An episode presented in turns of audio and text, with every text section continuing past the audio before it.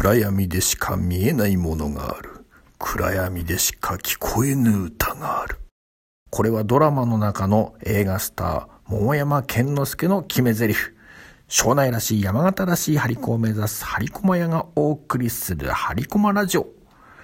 朝ドラカムカムエヴリバディ、類京都編に入りましたね。大阪編で暗闇に入ってしまったジョー。京都に来てジョーも類も明るくなってほっとしております。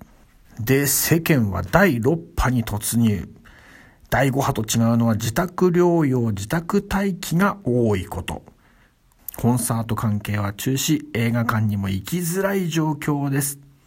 そこで頑張ってほしいのがテレビとラジオ。テレビだったら水戸黄門科捜研だけじゃなくてですね、いろんなドラマや映画を流してほしいですね。まあ生放送は出演者が危ないっていうのがあるので、例えば、北の国からや寅さん、裸の大将なんかいいですよね。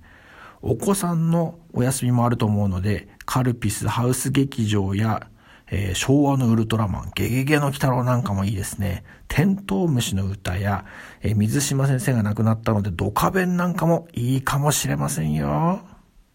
ラジオドラマやラジオの特番の再放送も活用していいと思います。NHK の今日は一日〇〇三昧なんかも聞き逃している人も多いと思いますし、貴重な証言なんかは何度聞いてもいいと思います。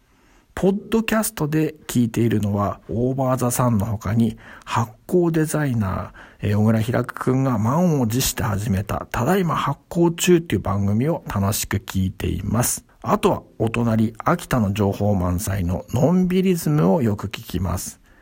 最近面白かったのは、秋田のシェアビレッジや東京のおむすびスタンドアンドンの武田くんの話や秋田県ツーリズム、秋田院のツーリズムの白石美香さんのお話が面白かったです。カムカム女優の白石さんみたいなお名前でしょう。さて、私はおうち時間の皆さんに何ができるでしょうか？2020年は子供ラジオを配信していました。あの頃の子供リスナーはもう年長さんから小学2年生になってますね。今度は大人も楽しめるような物語もいいかなと思っています。